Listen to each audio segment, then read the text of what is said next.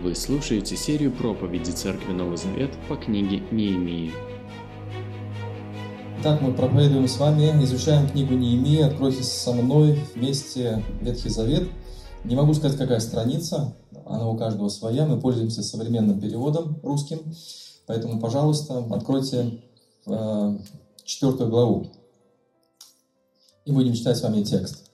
А, мы продолжаем изучать тему «Жизнь в противостоянии». Это серия в серии. «Жизнь в противостоянии», часть вторая. Итак, с первого стиха. «Когда Санвалат узнал, что мы строим стену, он разгневался, пришел в ярость и стал насмехаться над иудеями, говоря своим родичам и воинам Самарии. Что затеяли эти жалкие иудеи? Думают все восстановить, приносить жертвы, за один день все закончить? Думают дать новую жизнь камням с этого пепелища? Заодно с ними был Тавия Манитянин. Он говорил, а хоть бы и построили. Прыгнет на эту стену лисицы, и вся стена развалится по камешкам. Услышь, Бог наш, вот как они нас презирают. Обрати это поругание на их голову. Предай их на разорение, пусть уведут их в плен в чужую страну. И не прощай вину их, пусть не будет тобой забыт этот грех. То, как они оскорбляли нас, строивших. Мы возводили стену, и она уже была наполовину построена. Народ полностью посвятил себя работе. Когда Санвалат Тавия, арабы, аммонитяне и жители Аждода узнали, что стену Иерусалима успешно восстанавливают и что уже начали заделывать проломы, то они пришли в ярость. Все они сговорились пойти на Иерусалим войной, чтобы помешать нам. Мы молились Богу нашему и выставляли стражу днем и ночью для защиты от них. Народ иудеи роптал, изнемогают носильщики, тут сплошные завалы и мусор, мы больше не в силах строить стену. А наши враги говорили про нас. Они знать не будут и заметить ничего не успеют, как мы нападем и перебьем их, и работа остановится. Но иудеи, которые жили рядом с нашими врагами, неоднократно приходили к нам из разных мест и предупреждали, что на нас хотят напасть. Я велел людям выстроиться под стенами на открытом месте. Я велел им выстроиться по семьям, с мечами, копьями, луками в руках. Оглядев их, я сказал, знаете, начальникам и всем остальным, не бойтесь, Помните о Господе великом и страшном. Сражайтесь за ваших братьев, сыновей и дочерей, за ваших жен и за ваши дома.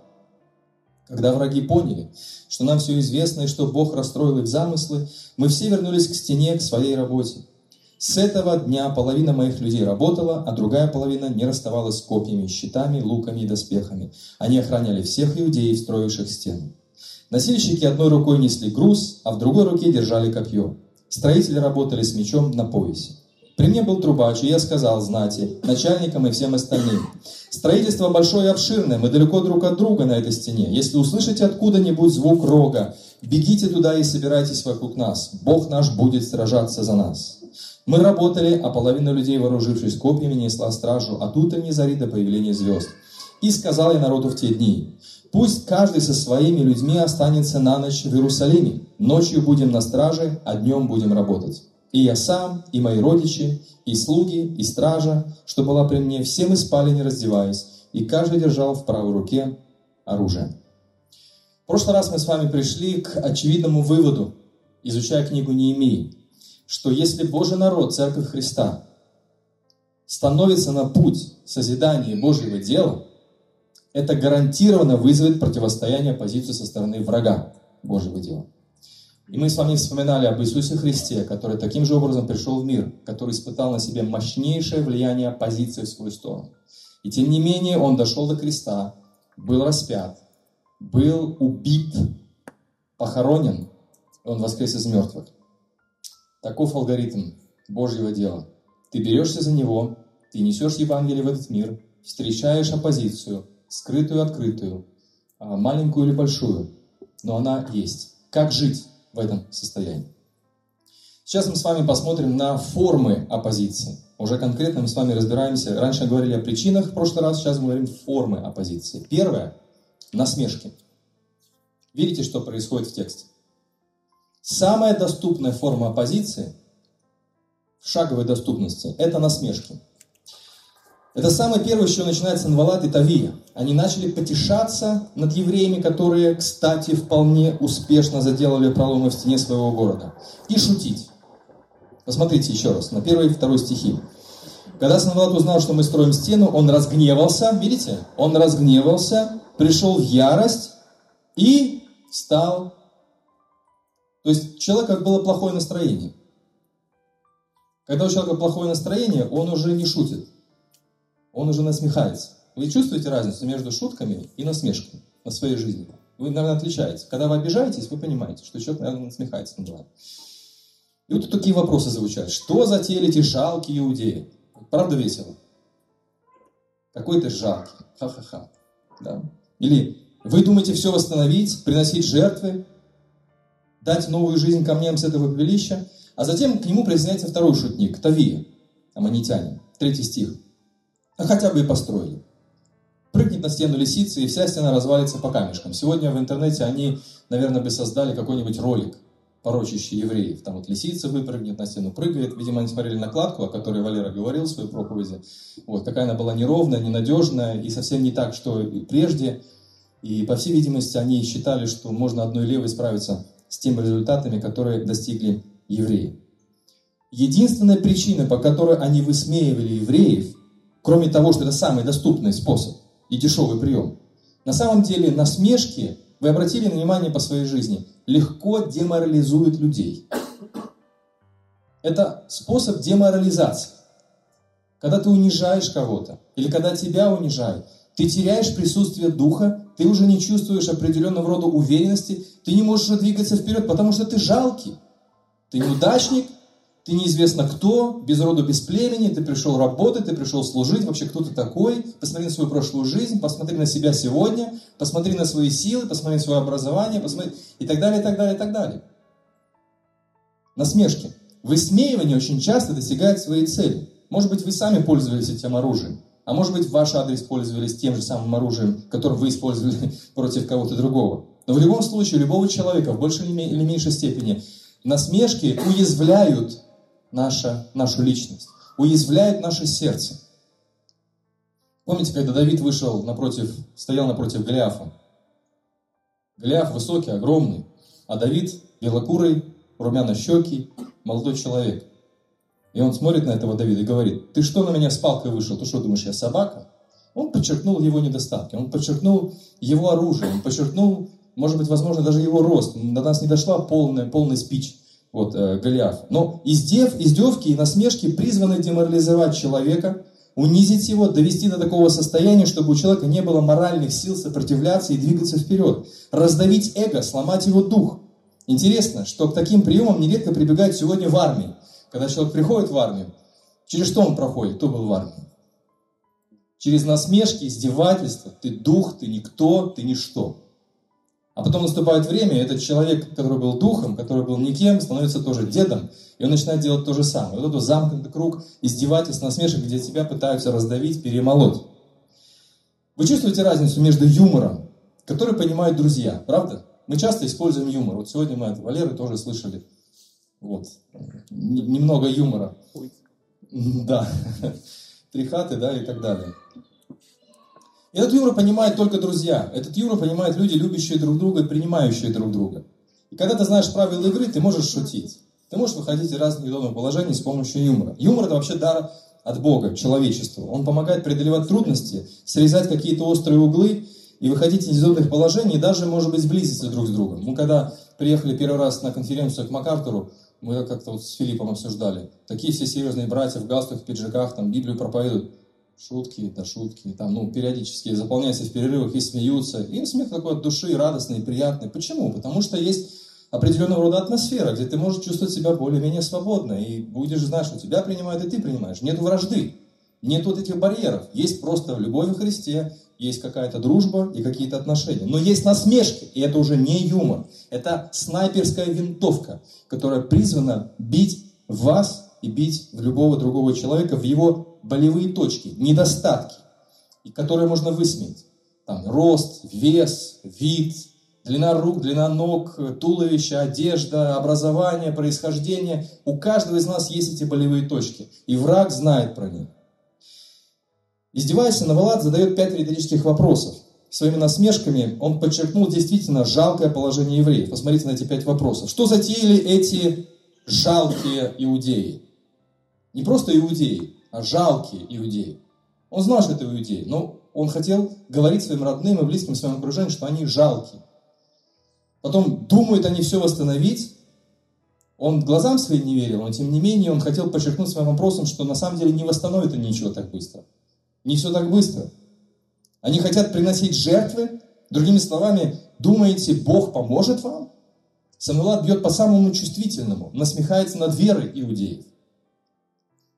Мир насмехается над верой Христа.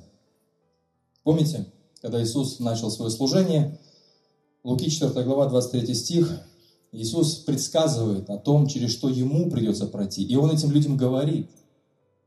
Вы, конечно, скажете мне сейчас присказку, сказал Иисус. Врач, исцели себя самого. И где мы видим эту насмешку? На Голгофе.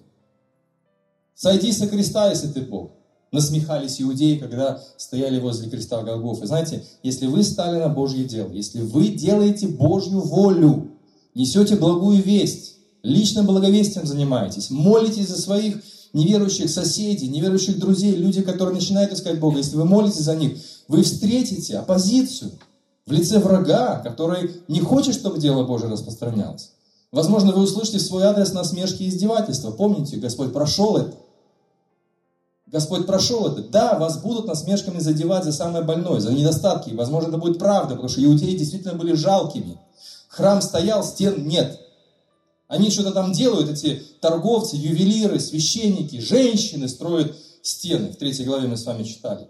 Дочери чьи-то.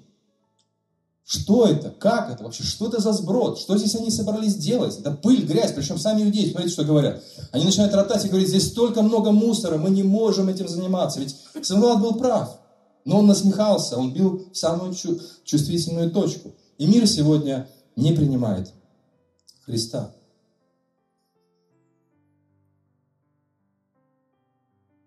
Первое Коринфянам 1.27. Это парадоксальная ситуация, в которой мы с вами находимся. Но чтобы посрамить мудрых, Бог избрал то, что в мире считается глупым. Чтобы посрамить сильное, то, что в мире считается слабым. Удивительный наш Бог, правда? Он берет нас с болевыми точками, людей, которых можно, в принципе, и уязвить очень легко. Он берет нас, слабых, наши, наш, нас треснувшие горшки. Если брать вот 2 Коринфянам 5 главу, мы треснувшие глиняные горшки, в которые Бог поместил благую весть, драгоценность свою.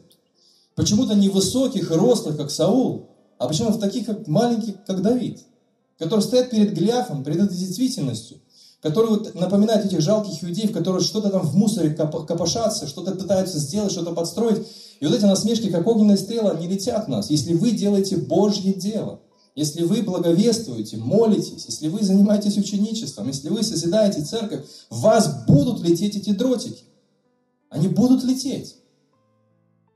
И мы слабые, немощные, избраны Богом, чтобы посрамить сильное. Это Бог, это наш Господь. Как я уже сказал, все эти замечания и насмешки имели под собой основание. Об этом знал также Неемия, и весь народ об этом знал. Но вот в чем разница, дорогие мои друзья – об, этих, об одних и тех же слабостях и проблемах можно говорить по-разному, правда?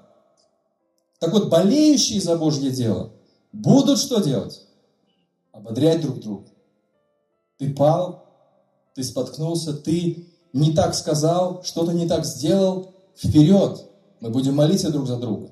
Мы будем поддерживать друг друга. Вставай, давай, я помогу тебе.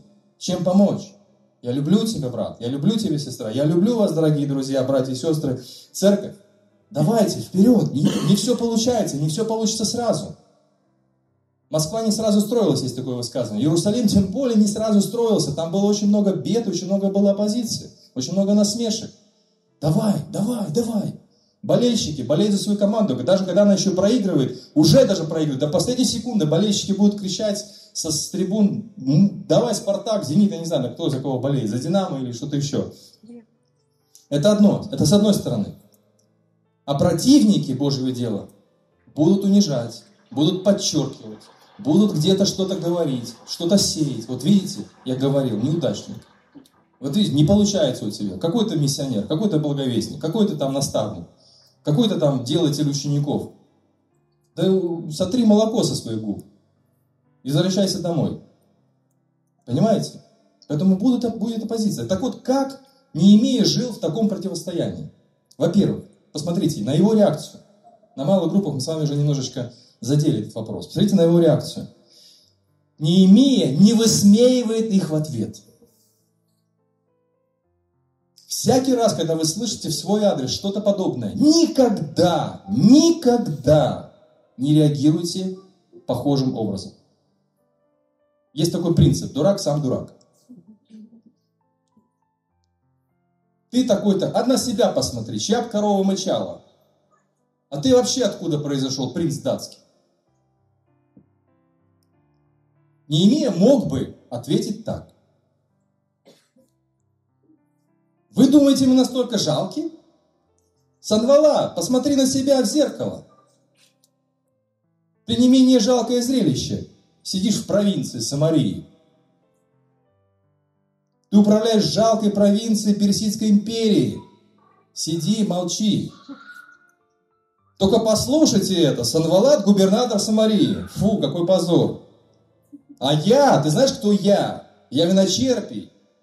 Я приближенный к императору, к царю Персидской империи. Кто бы тут что говорил? Посмотри на свои владения, ОМОН. Что ты там поддакиваешь этому Санвалату?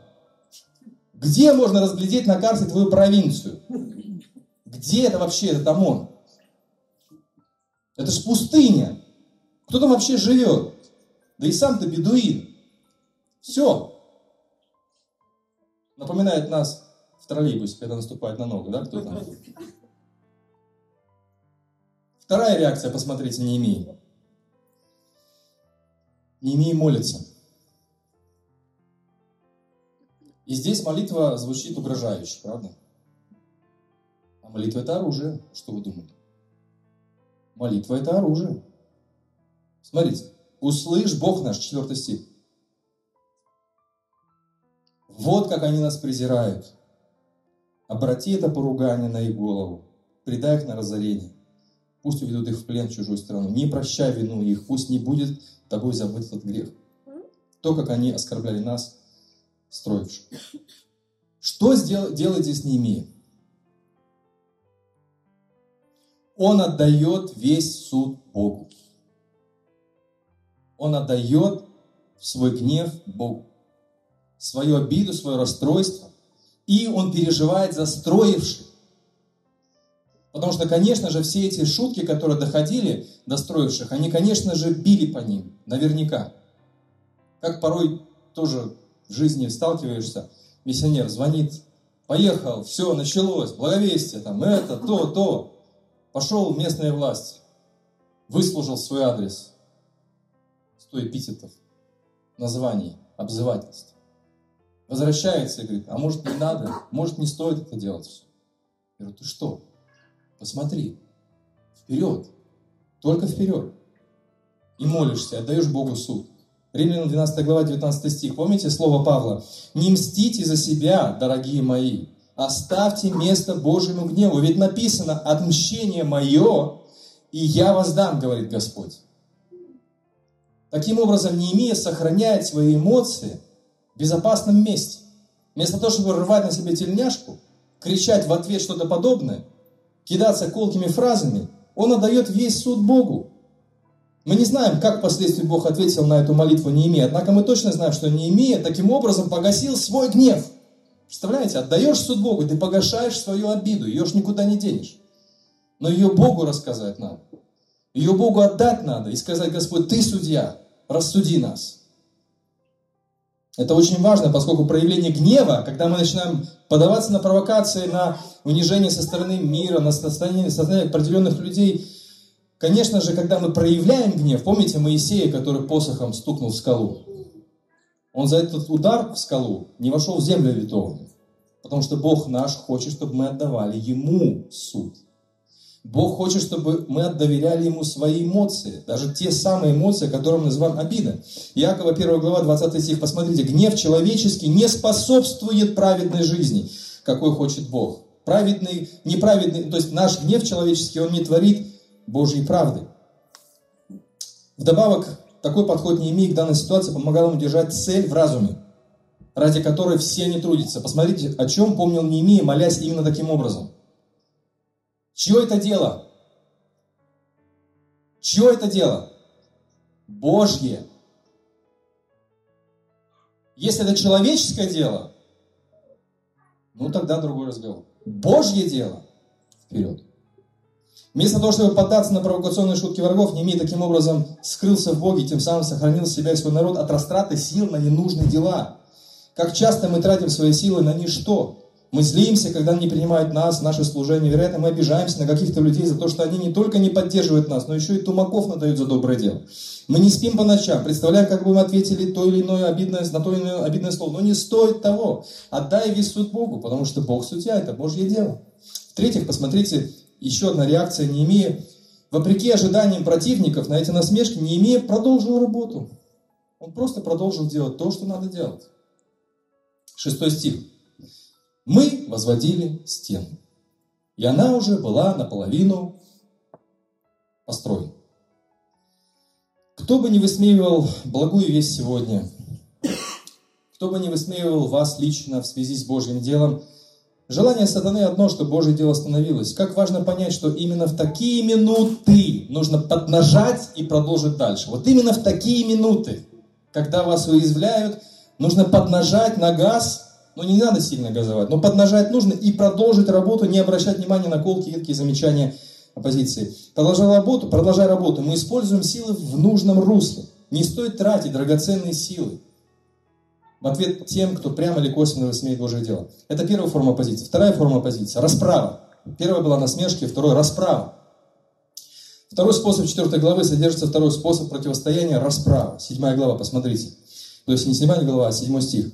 Когда Санавалат, Тавия, арабы, манитяне и жители Аждода узнали, что стену все-таки успешно восстанавливают, на насмешки не помогли, и что уже начали заделать проломы, то они пришли в ярость. И восьмой стих. И все они сговорились идти на Иерусалим войной, чтобы помешать им. Запомните, как правило, высмеивание – это прелюдия к расправе. Стоит сделать три важных наблюдения, когда пришла угроза расправы. Первое. Беда приходит вслед за усталостью. Замечали? Беда приходит вслед за усталостью. Обратите внимание, что евреи работали, не покладая рук, работали с полной отдачей. Шестой стих, посмотрите на вторую половину шестого стиха, народ полностью посвятил себя работе. Это что значит полностью? Не раздеваясь, спали, работали без перерывов, без перекуров, возможно, без завтраков, обедов или ужинов. Они шли, шли, на ходу пили, на ходу ели, возможно, что-то, перекусывали, хот-доги, я не знаю, что-то так вот, сухари какие-то, может быть, кусали. Они полностью посвятили себя работе. Народ построил стены в половину своей высоты. Это огромное достижение. Хотя пессимистично настроенный строитель скажет, ну стена наполовину же все-таки не построена, как стакан с водой, да? Но как только пришла реальная угроза, 8 стих, сговорились идти войной. И об этом говорили другие иудеи. А вокруг грязь, пыль и на руках кровавые мозоли, люди готовы просто сдаться. 10 стих, посмотрите. Народ Иудеи роптал, изнемогают носильщики, тут сплошные завалы и мусор, мы больше не в силах строить стену. Посмотрите, снаружи насмешки, угроза оппозиции, и снутри начинается подниматься ропот. Я тысячи раз ставил себя на место Неемии, и я бы не хотел на нем оказаться. Чисто по-человечески не хотел. Снаружи давление, изнутри недовольство, потому что голод, кровь, грязь, работа, половина стены построена, половина еще нужно строить, а уже угроза войны, вы, может быть, когда-то чувствовали подобное, что-то подобное. Может быть, сегодня именно так вы себя и чувствуете. Вы начали благовествовать, заботиться о людях, служить музыкальной группе, работать в малой группе, опекать, может быть, и заниматься служением наставничества, наставничества с кем-то. Может быть, вы книгу прочитали, которая вдохновила вас на очень быстрые подвиги, а уже месяц, два, три, полгода ничего не меняется, а может быть, год ничего не меняется, а может быть, два ничего не меняется. Когда я был на конференции Speak люди, понимающие, которые участвовали в создании церкви, они, они очень рады и говорят, но вы же готовы. Я говорю, да, мы готовы. А сам думаю, интересно, готовы ли двигаться вперед? Посреди завалов мусора, грязи, может быть насмешек, а может быть даже открытого противостояния двигаться вперед. Уныние наваливается от внешних угроз и внутренних страхов, когда половина стены уже построена. Посмотрите, уже что-то есть, уже пошло что-то. Галатам 6 глава, 9-10 стихи, которые читал Филипп. Так не будем поддаваться усталости, делая добро. И тогда, если не сдадимся, в надлежащее время пожнем урожай. Так вот, пока еще есть время, будем делать всем добро, особенно тем, кого вера сделала нас одной семьей. Дорогие друзья, это мы с вами, Церковь Нового Завета. Это те, которые Бог верил вам э, проявлять наставничество, ученичеством заниматься, благовестием. Вот эти люди вокруг вас. Второе. У противников есть преимущество. Первая беда приходит, когда навалится усталость. Второе, у противников есть преимущество. Посмотрите, кто противостоит Неемии всему еврейскому народу. Посмотрите, перечисляем. Санвалат, правитель Самарии. Тавия, правитель Амона. Арабы и жители Аждода они не собирались отступать только потому, что Неемия помолился. Они вдруг услышали, как Неемия молится, о, ну раз Неемия молится, ну тогда мы отступим назад. Ничего подобного не происходит. Наоборот, они еще больше начинают скреплять свои силы. Как, впрочем, дьявол и силы тьмы не собираются отступать просто потому, что мы молимся. Они еще больше начали стягивать свои силы. Звучит знакомо, правда? Чтобы представить себе, насколько все было плохо, мы должны понять ситуацию на географической карте. К сожалению, карту я не успел вот найти, но надеюсь, что все-таки остатки воображения у вас, ну, возможности воображать что-то, фантазировать, рисовать картины в голове у вас остались. Смотрите, Самария находится на севере от Иерусалима. Представили себе север? Где север, знаете? Амон находится на востоке от Иерусалима. Где восток? Россия, да? На востоке. Арабы, извините, братья украинцы, на юге. Это не к Украине относится, но к югу от Иерусалима. И, наконец, Аждот находится на западе, современная Палестина. Все поняли, какая беда была у Иерусалима? Север, юг, запад, восток. Они создали антииерусалимскую коалицию. Они кружили город со всех сторон. Таким образом, они создали Иерусалимский котел, из которого бежать практически невозможно. Все, круг замкнулся абсолютное преимущество было на стороне противника. Восьмой стих. Все они, север, юг, запад, восток, сговорились пойти на Иерусалим войну, чтобы помешать нам. И, одиннадцатый стих. Наши враги говорили о нас. Они и знать не будут, и заметить ничего не успеют. Они очень логично размышляли, потому что кто его знает, с какой стороны нападут? С юга, с севера, с запада или с востока? Поди разберись. Если бы у сатаны не было никакой силы, то Павел никогда бы не написал шестую главу послания Ефесянам. Правда? Шестая глава, 12 стих. Потому что мы ведем бой не с людьми из плоти и крови, а с началами, с властями, со вселенскими правителями тьмы века сего, с духовными силами зла в небесном мире, и поэтому наденьте Божьи доспехи, чтобы у вас хватило сил противостоять им в черный день и выстоять, все преодолев. Так стойте непоколебимо, Павел пишет первым христианам, которые переживали гонения, или, возможно, они должны были бы переживать гонения, впереди. Так стойте непоколебимо, опоясав себя истиной, облегшись в панцирь праведности. Пусть обуви вашей будет готовность нести радостную весть о мире. И прежде всего крепко держите в руках щит веры. Им вы погасите все раскаленные стрелы злодея. Возьмите шлем спасения и меч духа, то есть Слово Бога. Речь не идет о гладиаторских боях, когда христианам нужно гонять бесов из-под каждого куста. Речь идет о деле благовестия, дорогие друзья. Вы никогда не обращали? Продолжение шестой главы. Речь идет о благовестии.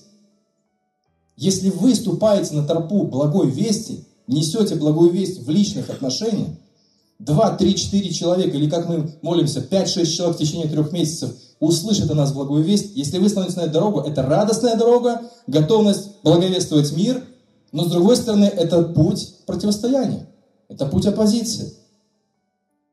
Так вот, стойте непоколебимо, продолжайте молиться, продолжайте тихонечко, потрошечки благовествовать. А где Бог открывает двери, входите в эти двери, потому что Павел говорил, молитесь обо мне, потому что дверь открыта. Когда мы ступаем путем служения личного благовестия и ученичества, великого поручения, мы должны помнить, что враг обладает определенной силой.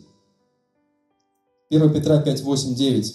«Будьте трезвы, не спите», пишет Петр, «ваш противник дьявол бродит, как рычащий лев, ища кого сажать, кого съесть, кого поглотить. Вы должны противостоять ему твердой в вере, зная, что во всем мире братья ваши терпят такие же страдания. Гонений у нас нет таких открытых. Но противостояние будет всегда, если вы стоите на пути распространения благой вести, дорогие друзья. Третье. Противник может даже преуспеть.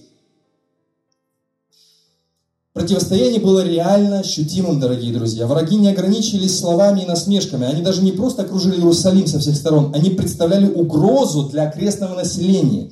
Люди, живущие в окрестностях Иерусалима, приходили к Неемии, 12 стих, посмотрите, и реально делились своими серьезными опасениями. Но иудеи, которые жили рядом с нашими врагами, неоднократно приходили к нам из разных мест и предупреждали, что на нас хотят напасть. Возможно, это были первые агенты разведки Моссад. Знаете, что в разведке еврейской Моссад служат только добровольцы. И вероятно, что именно местные окрестные жители уже оставили работу над возведением стен из опасения расправы над своими семьями со стороны самарийской коалиции. Но это мог быть кто угодно, но только не Неемия. Он молился, и молясь, Неемия сохранял себе состояние равновесия. Именно молитва поможет нам, дорогие друзья, в условиях противостояния сохранять внутреннее равновесие в критических условиях, дорогие друзья. Помните слова Господа Христа, когда Он боролся с искушениями, когда Ему было очень тяжело, Он говорил ученикам, прибудьте со мной в молитве. Пожалуйста, не спите, молитесь, потому что наша плоть слаба, а дух силен. Неемия отдавал себе отчет в том, что враг реально силен. Он не занимался отрицанием действительности. Есть такое даже учение, знаете. Этого со мной не происходит. Я это отрицаю. Этого нет. Проблем нет. Болезни нет. Кошелек у меня не такой же и пустой. Хотя реально пустой. Открываешь ящик почтовый, там жировка. Тут не миллион рублей. Два, да. Может быть, три. Неемия не занимался отрицанием. Не надо заниматься отрицанием. Но в то же самое время Неемия понимал, что враги ограничены. Но что заслуживает большего внимания в молитве. Неемия знал, что Бог сильнее любой человеческой коалиции. Вот что он понимал. Вот что, о чем говорит нам молитва, природа молитвы Неемии. Римлянам 8 глава 31 стих. Павел пишет в будущем, скором будущем гонимым христианам Рима, что еще к этому прибавить? Если Бог за нас, кто против нас? Никто. Ведь Бог не пожалел своего собственного сына и отдал его ради всех нас. Дав такой дар, Он ни в чем остальном нам не откажет. Кто может обвинить избранников Бога? Никто. Ведь Бог их оправдал. Кто их осудит? Никто. Ведь Христос, который умер, более того, который был воскрешен и пребывает по правую руку Бога, ходатайствует за нас. Кто сможет стать между нами и любовью Христа? Страдания, притеснение, преследование, голод, нищета, опасность, меч? Никто. При всем вреде, который чинят силы тьмы и враги Божьего дела, давайте не забывать, кто победил. Кроме того, Неемия понимал, что самарийская коалиция все-таки не предпримет открытого нападения. Почему? Как вы думаете? Почему все-таки Неемия точно знал, что они не предпримут открытую войны? У него есть официальное разрешение от царя. А помните, как они начали? Вы что, против царя сбунтовались? Они бы тогда были виновны в том, в чем обвиняли евреев. Знаете, какая здесь война должна была быть? Партизанская война. Есть такой новый модный термин – гибридная война. Слышали это такое? Что такое гибридная война? Без объявления войны официально ведутся военные действия. Собственно говоря, друзья, вот в таком состоянии мы с вами живем. Я имею в виду Церковь Христа сегодня в мире. Дьявол побежден. Ныне князь мира сего изгнан вон. Я видел сатану, падшего с неба, как молнию. Это служение Христа. Он побежден. Но он партизанит. Он ведет гибридную войну. Уже не Питархи Архангела Михаила наступает на голову змея. Да нам не всякая власть на ними и земле, сказал Христос. Придавил его к земле, но тем не менее хвост еще где-то свободен, где-то еще бьет этот хвост. В духе реванша враг действует сегодня против благой вести. Вот погружает нас в комфорт, как говорил Миша. Может погружать нас в суету, во что-то еще. Может насмешки какие-то личные в семье, друзьях. Вы становитесь на тропу Божьего дела. Идите. Идите, двигайтесь вперед.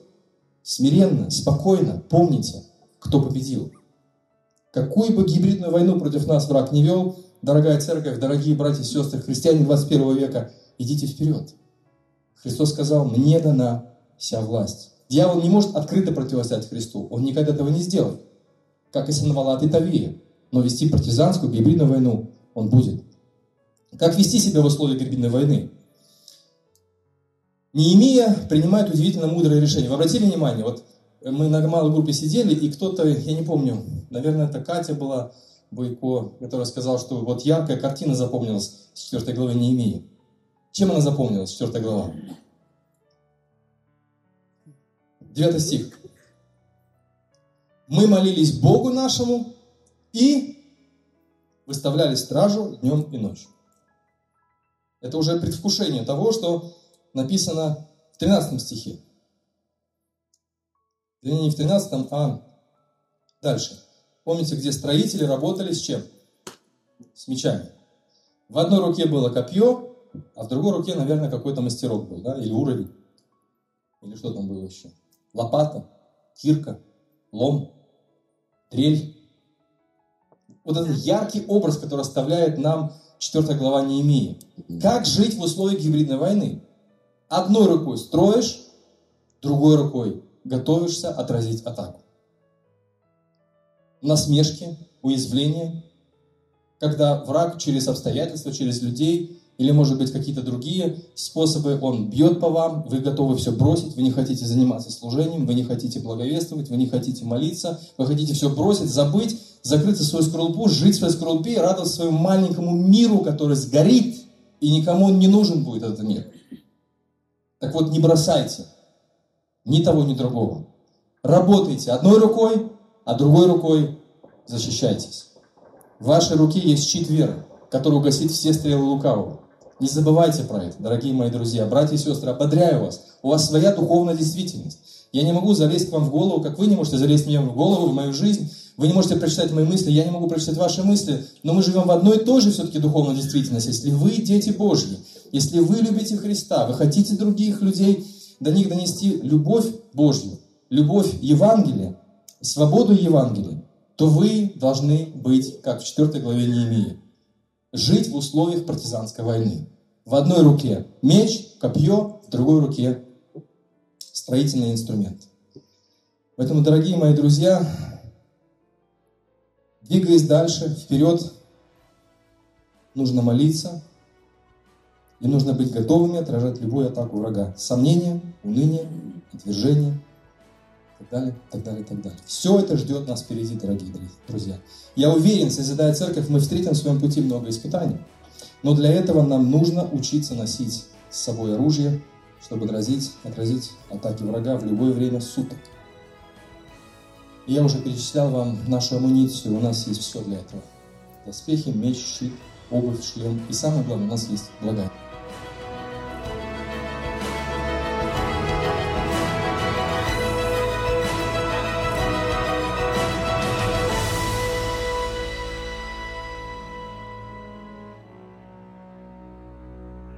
Записи этой и других серий подкастов доступны на нашем сайте завет.орг и в каталоге подкастов iTunes.